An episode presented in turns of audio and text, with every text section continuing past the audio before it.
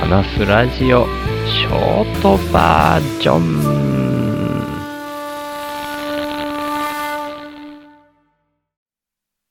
またちょっと自分で今朝ツイートしたものの話から自家発電的に入っていこうかなと思ってるんですけど、昨日からカチッってスイッチが入った感じで冬に突入したっていう感じを持ってますね。僕の中では大きく分けて夏と冬っていうのが、なんかカチって切り替わる日があるんですよね。それが僕の中では昨日でした。もう夜に外に出た瞬間に、その空気感で感じるんですよね。もうこれは大きい分類で言って暑いと寒いで言うともう寒いが勝ったみたいな感じになってる感じがして、いやー、毎年思うことではあるんですけど、夏短かったなーって毎回思いますね。寒がりすぎてそんな風に思ってるだけっていうのは自分でも分かってるんですけど、去年完全農暖房で一応乗り切りましたけど、今年もまた完全農暖房で乗り切るっていう冬に入っていくんだと思うともう今からゾッとするみたいな感じはあるんですけど、まあツイートの方にも書いたんですけど、野菜をいっぱい外に干せるとか、あとは冷蔵庫の電源を入れてない僕としては、買い物のペースを落とせるとか、夏は野菜が傷むのも早いから、どうしても買い物の頻度が、もう本当に暑い時は一日おきに買い物行かないといけないみたいになってましたけど、そのペースを落とせるとか、まあいいところもいっぱいあるんで、そっちに目を向けてなんとか乗り切っていこうと思っております。っていうようなところで行きましょう。週の話すラジオ話すは手放すの？話す。自分で勝手にやってる完全の暖房ですけど、活動時間とかもめちゃくちゃ短くなるし、寒いとか冷えたとかいうその五感が表すように、そこにマイナス要因みたいなのを感じてしまう寒がりな週でございます。はい。まあ、こんな風に毎年のことであっても、そういう風に感じるっていうのが不思議といえば不思議ですね。普段から僕はメタ認知なんて言ってますけど、メタ認知してもやっぱり寒いっていうことが苦手っていうのはなかなか拭いされるもんでもないですね。浸透を滅却すれば火もまた涼しいみたいな、あ、それの逆バージョンにはなりますけど、そういうのってどんな世界なんだろうなーっていうふうに思いますね。でもまあ、さっき言ったみたいに、冬には冬の良さがあるので、そっちになるべく目を向けていこうっていうふうには思ってるんですけど、ちょっと前に何回か台風14号の話をしまして、今回はさすがに怖かったなみたいなところで、被害みたいなところにも目が行きましたけど、昨日やっと家の周りを一周見回った時に、家の裏手にですね、渋柿の木があるんですね。で、その渋柿の実が、まだまだ青い実ですけど、それがでも台風の風が強すぎたことで、いっぱい落ちてたんですよね。で、それをですね、僕、まあもったいないから全部拾ったんですね。で、拾ったから、まあでも渋柿、もともと渋柿だから、完全に熟してから食べるみたいなことを、去年とかもやってたんですけど、まあそれも、いっぺんに全部熟しちゃったら食べきれないから、今のうちにと思って、干し柿にしようと思って、この青い状態から皮むいて干し柿にするっていうのが成り立つかどうか僕分かってないんですけど、昨日からちょっと干し柿にしようとして、ちょっとずつ吊るし始めてますね。この辺では干し柿っていう言い方もするし、吊るすから吊るし柿っていうような言い方もするんですよね。まあこの辺でというか、割と広い範囲でそういう風に言ったりもするのかな？ちょっと分かってないんですけど、でね、でもそれがすごい結構時間かかるんですよね。だから今日は午前中は結構それやってってって言って、まあ僕がちょっと不器用で作業遅いっていうのもあるんですけど、だから今日もまだ田んぼにも出れてないですね。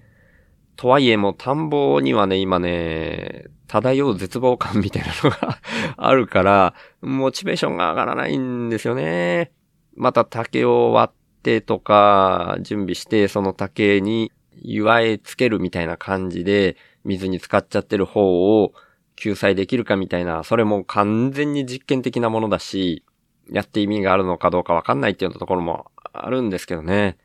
まあ、だいぶ今まで時間かけてきちゃってるっていうのもあって、なかなか完全に見捨てるっていうのは難しいんですけどね。うーん。まあそこも、なるようにしかならないかなっていうところを意識しながら、若干は手放した意識で、あんまり振り回されすぎずにっていうふうには思ってはいるんですけどね。どうなることやらですね。でも、その干し柿のことにしても、米のことにしても、すごくバランス、全部バランス問題だよなと思って、どのぐらいそれに時間をかけてやるか、頑張りすぎるとですね、もうそれだけになっちゃって、心の方が折れていくみたいになっていくっていうのは、まあどんなものに関しても言えると思うんですけど、そういう図式がやっぱり当てはまっちゃうなーって思うんですよね。すべてのことは程度問題っていうところにやっぱり行き着いていくなー何でもそれに行き着いていくなーって思うんですけど、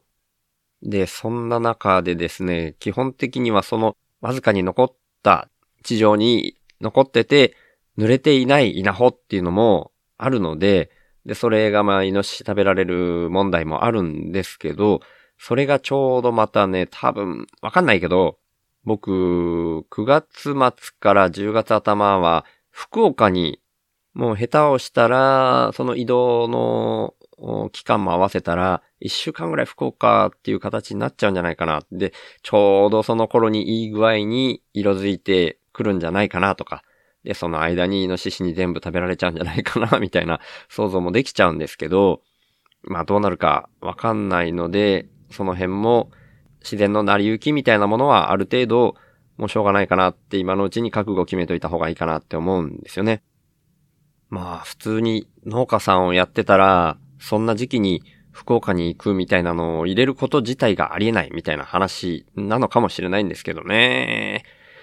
まあ自分の生き方自体が今丸ごと実験みたいなところもあって、うん、っていうかまあそういうふうに思わないとやってらんないみたいなところもあるんですけど、やってらんないみたいに言うとちょっと良くないな。もう僕にはその生き方しかできないみたいなところで、うん、自分の中では一番いいベストチョイスを繰り返してきた挙句が今のこの位置に落ち着いてるから、うん、そんな悪いものというふうに思ってるってわけじゃないんですけど、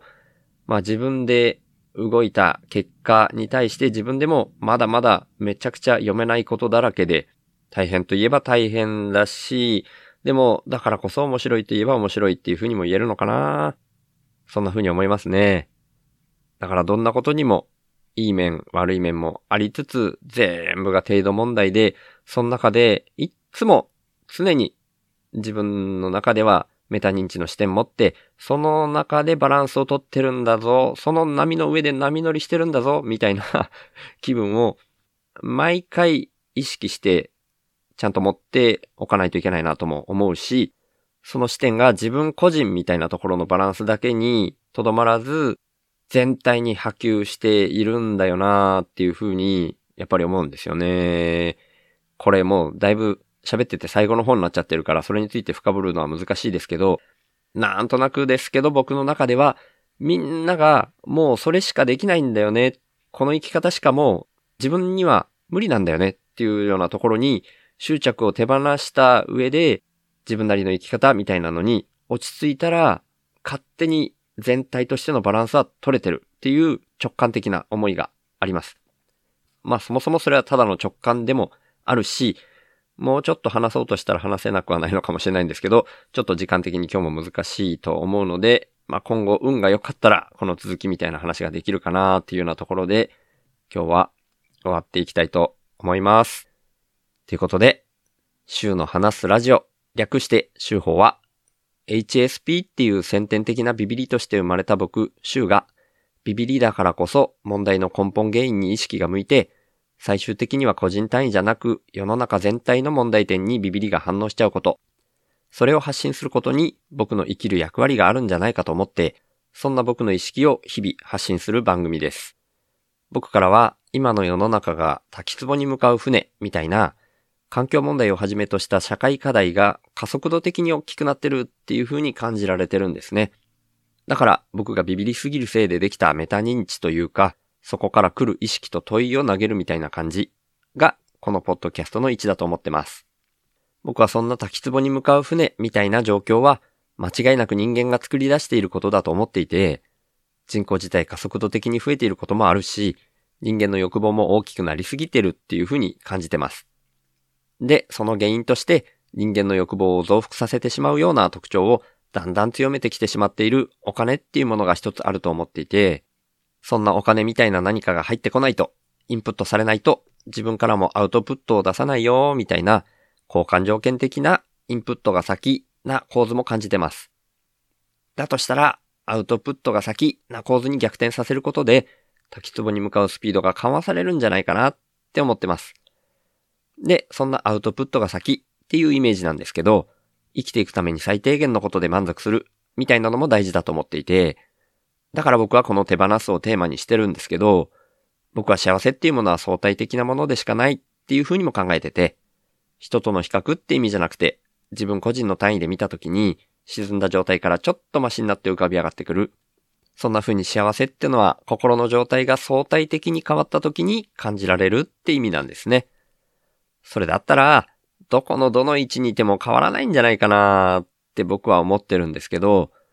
だから原始人であっても、超貧困国の人であっても全く変わんなくて、お金がないと幸せにならないとか、そんなことは全くないし、最低限生き延びられるっていうところで満足する人が増えれば、余剰も出やすい。んで、その余剰分はお裾分けみたいな形で回していけるみたいなのが僕のアウトプットが先のイメージです。そのために自分自身の才能みたいなものを無条件にアウトプットとして先に出すみたいな動きが大事だと僕は思ってるので、こんなビビリの僕に一番向いたこととして、この意識をポッドキャストで発信してるんですね。